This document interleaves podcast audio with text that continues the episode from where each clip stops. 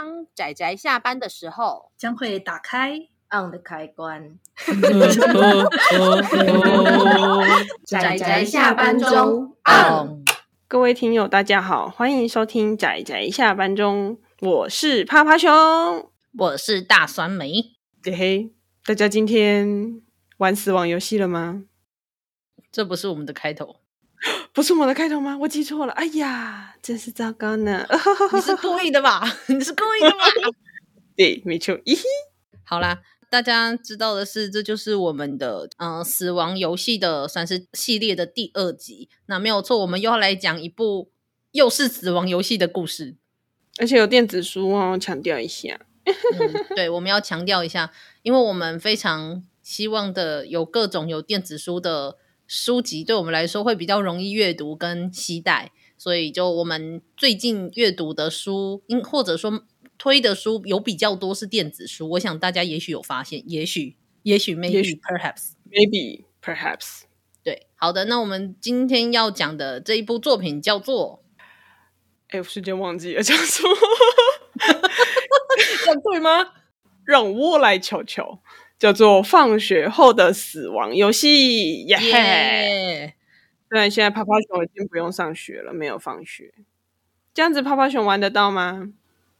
你很期待玩这这些死亡游戏吗？真心吗？真心？呃呃，不不不，那个我看别人玩就好了，我可以隔着那个安全的荧幕看着人家死掉，不是？哎、欸，等等，呃，而且要跟大家讲一下，为什么我们会买这本书呢？那时候就只是看到书名。趴趴熊很感兴趣，然后跟封面趴趴熊很感兴趣，于是他就决定买了。结果他在买的时候打开第一页，发生了什么事？你说？对，就是趴趴熊，就是没有啦。其实有一部分是因为趴趴熊在看这本书之前，先看了另外一本，然后趴趴熊觉得。蛮蛮不好看的，刮胡委婉的说法，然后所以那时候就想要来看一点，就是哦，要洗清一下，就是前面看过的记忆，所以就想要来点恐怖惊悚的作品，然后就很兴奋的点开，就哦，这封面很棒，很赞，点开点开之后就开始看第一页、第二页，想说这这这是不是少女恋爱漫画啊？哎呀，怎么哎，不不不是，等等，我好像打开错漫画了，我让我关掉，我再来瞧瞧，然后就发现不对，我没有看错，哎。然后故事就是一样的，就是从一个看起来很少女的漫画，最后延展到了画风。没错，第一篇是一算是一对姐妹，然后妹妹就是觉得说，哎，姐姐有一天突然变好漂亮啊，然后她就想说，哦，我也想要像姐姐一样这么漂亮。然后呢，我就想说，哇，等等，这个故事这个开头很少女诶，那但但但我要看的不是这种诶，然后就继续看下去之后，发现，哎呦，事情并不单纯哦。嗯，好像开始恐怖喽，而且恐怖的应该是那个店员出来他的那那张脸吧，我就觉得那张脸就是看起来很恐怖。不过其实那个店员就是一开始说的那个条件的时候，真的是一瞬间让我想到我们曾经有分享过的魔法商店的故事。没错没错，那个有点像是就是你来买了我们这边的商品，那你就要遵守我们这间店的规则。那如果你没有遵守的话，后果自理哦。真的。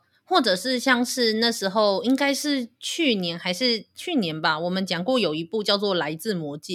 那我们那部作品里面就有提到一个魔法商店的，算是店长吧，叫做一个非常美艳的来自异世界的大姐姐米瑟莉。那米瑟莉她就会卖各式各样的带着奇怪超自然元素的东西。那如果你按照米瑟莉所告诉你的，就是一些应该要注意的东西，然后去。使用这些商品的话，其实是很好的。但是如果你是怀着不怀好意，然后或者是呃你乱用了这一些商品的话，就会带来很悲惨的下场。那但是米瑟利再怎么样还算是个好人啦。但我觉得这这第一篇的这个这个店员，这算店员还是店长呢？我也不知道。但是我觉得他看起来怎么看是不怀好意。而且其实这一个第一篇的商店的故事，就是我觉得是一种，就是你逃脱不出的一个漩涡，就是你一旦进去，你就很难拔出来。嗯、然后他这一本放学后的死亡游戏，其实总共收录了六篇。嗯嗯，呃、我我觉得它里面的游戏。有一些还蛮让我觉得蛮有趣的，但是也有几个可能是因为就是你知道，就是看比较多这种恐怖惊悚的，然后就会觉得哦，好像也还好。然后尤其是画面，就是它也就是有适度的遮起来，所以其实没有非常的。就是真的到很恐怖血腥，然后直到我看到后记，我才知道为什么，因为作者会被打枪。这个出版社小学馆其实一直以来都是出甜美的，就是少女漫画，等于说是首创第一个在小学馆的杂志上面连载恐怖的故事，所以就是他如果画得太恐怖，是会被退稿的。哼哼哼哼。但是我相信，其实应该很多人都知道，或者说我们之前其实讲过的不少作品，虽然他们是恐怖作品，但是他们的连载的杂志其实甚至是面向所谓的少女，甚至是国高中生女生，然后甚至也许大年纪大一点的女性也有，会发现好像在符合恐怖的作品的时候，某一种程度上，其实女性并不会。就是大家认为的比较胆小或比较害怕这种，反而还是很享受这种算是恐怖的气氛跟氛围吧。而且你看，还是有像是我不知道大家知不知道，有像是雅月亮啊，或者是那个叫什么名字啊？嗯嗯嗯嗯、呃，绝教学籍，我真的一时时时惠惠美时时什么惠美的一位，呃，真的很很很很没礼貌，忘记人家的名字。但是就 是有一部叫做《绝教学籍》，跟一部就是牙月亮的，呃，叫做《都市传说》，中间其实有很多是以我觉得他的那个客群是蛮年纪比较轻的女性，可是一样故事带有的恐怖感。它可能不见得非常的血腥暴力，可是它中间所带有的恐怖感，并不见得就是真的比较不恐怖，其实还是相当恐怖的。我觉得这种感觉其实蛮微妙的，跟这部作品给我的感觉出来的调性其实很像。而且其实哦，这一部为什么叫做放学后的杀人呃死呃死亡游戏？一部分是里面。对，中间有一部有一篇的名字就叫做《放学后的死亡游戏》，就是在讲小学的同学，然后他们就一起去去只玩了一个游戏，然后发生了一些事情。但除此之外，会发现在这里面的每一篇基本上几乎都是小学生或是小学或国中生左右的年纪，然后他们做了一些事情，然后发生主要都在放学后或是呃同才之间所发生之间的事情。那我觉得。嗯虽然说啦，就是我我没有说恐怖作品一定要蛮符合教育意义，但我觉得这里面的很多作品其实很有警示的意味，你不觉得吗？哦，对啊，有一些有，对啊，对啊，例如说它里面有一篇是放学后有一个晚上，有一个女生跑到了学校去，结果突然发现了一个呃不认识的大哥哥出现在大哥哥就是出现在学校。哦，对耶，那一篇其实某种程度上也是恐怖的，对。那那篇某种程度上也是恐怖的，但是它也同时的，就是让你带有着对于放学后晚上的学校其实充满恐惧的这件事，就会让你知道说，你不要放学之后晚上一个人跑到学校去，这样子很危险，因为可能学校都没有人，嗯、所以发生了什么事不会有人发现之类的。那或者是里面有一个就是在推特上面交网友的故事，他就会告诉你说，啊，那个也很可怕。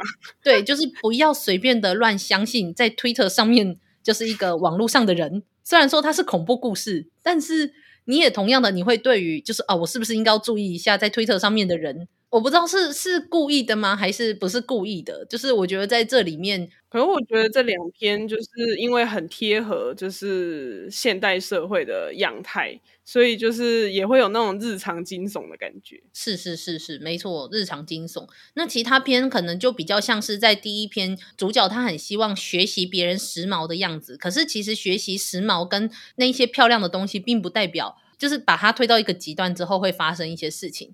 然后，或者是例如说，同才之间不要太相信，或者是有时候表面上笑着对你好的人，也许并不见得是真正对你好的人。我觉得真的，我也不知道哎，就是我觉得这部怎么给我有一种教育意义，其实蛮大的一种 感觉。它也不是单纯的恐怖，但是它那个恐怖就是反而会有一种，就是让你警惕，就是哦，好像的确也会，就是你的生命中。如果你累积了比较多嗯生命的历练的话，就是你会发现其实里面有很多的东西，你多多少少都有遇过。真的真的，所以比起好像变教育漫画了，怎么这样？对啊，对啊，瞬间那个我明明我们是看着死亡游戏跟封面，然后来看这一部，怎么觉得好像充满了一种我应该要给我们家的小孩看看的那种感觉？但是看这个封面，他会不会就默默的把它推开？也是有可能。哎，其实老实说，我那时候有一部短篇集叫做《祈愿之花》，我那时候看那个封面就是超可爱，这样子，它上面是一个非常可爱的封面，是一个非常可爱的，算是。小女孩吧，然后那个小女孩，你一打开封面到里面的里封面，嗯、哎呦，你就觉得哪里不对劲。然后我就是因为看到这个不对劲，才决定不是我，我就是觉得好像有值得品味的地方，所以我就继续看下去。后来就我有那个第一篇故事真的有点可怕，但是。好啦，就是还是蛮享受那个故事的，所以就是像这样子，放学后的死亡游戏，也许对很多听友或者是说喜欢酸梅味的人来说，好像不是一个很够味的作品。我老实说，是啦，我也觉得没有很够味。但是你知道，就是看着小学生彼此厮杀，也某种程度上很很愉快，不是？是不是？哪里不对？在故事中就是有这样的氛围，然后我觉得给小孩子看画面不会太过血腥，可是我又觉得还蛮有教育意义的，所以又一本完结，所以不用动脑，然后就享受微微的恐怖，我觉得也是一部不错的作品啊。老实说，对，有电子书，然后如果你是害怕自己书架上面会出现可怕封面、可怕故事的人，也许可以考虑看看电子书。对啊，而且就是我觉得前面的这些故事，你还知道是说这些都是。这些故事都是也不算虚构的，好啦，对，他们是虚构的，但是我觉得作者的那个后记发生的事情，我觉得才才会有点毛吧，觉得会发生呢、欸，我觉得会发生。我已经忘记他后记发生什么事了。哦，就是他去超商店员的时候，然后突然就是发生了一些事情。那至于发生了什么事，大家自己去看书好了。故意留这个，故意留后记的那个。卖这个关，因为我已经忘记他后记发生什么事了。听你这样讲，我觉得好可怕。那我不要看后记。为什么啊？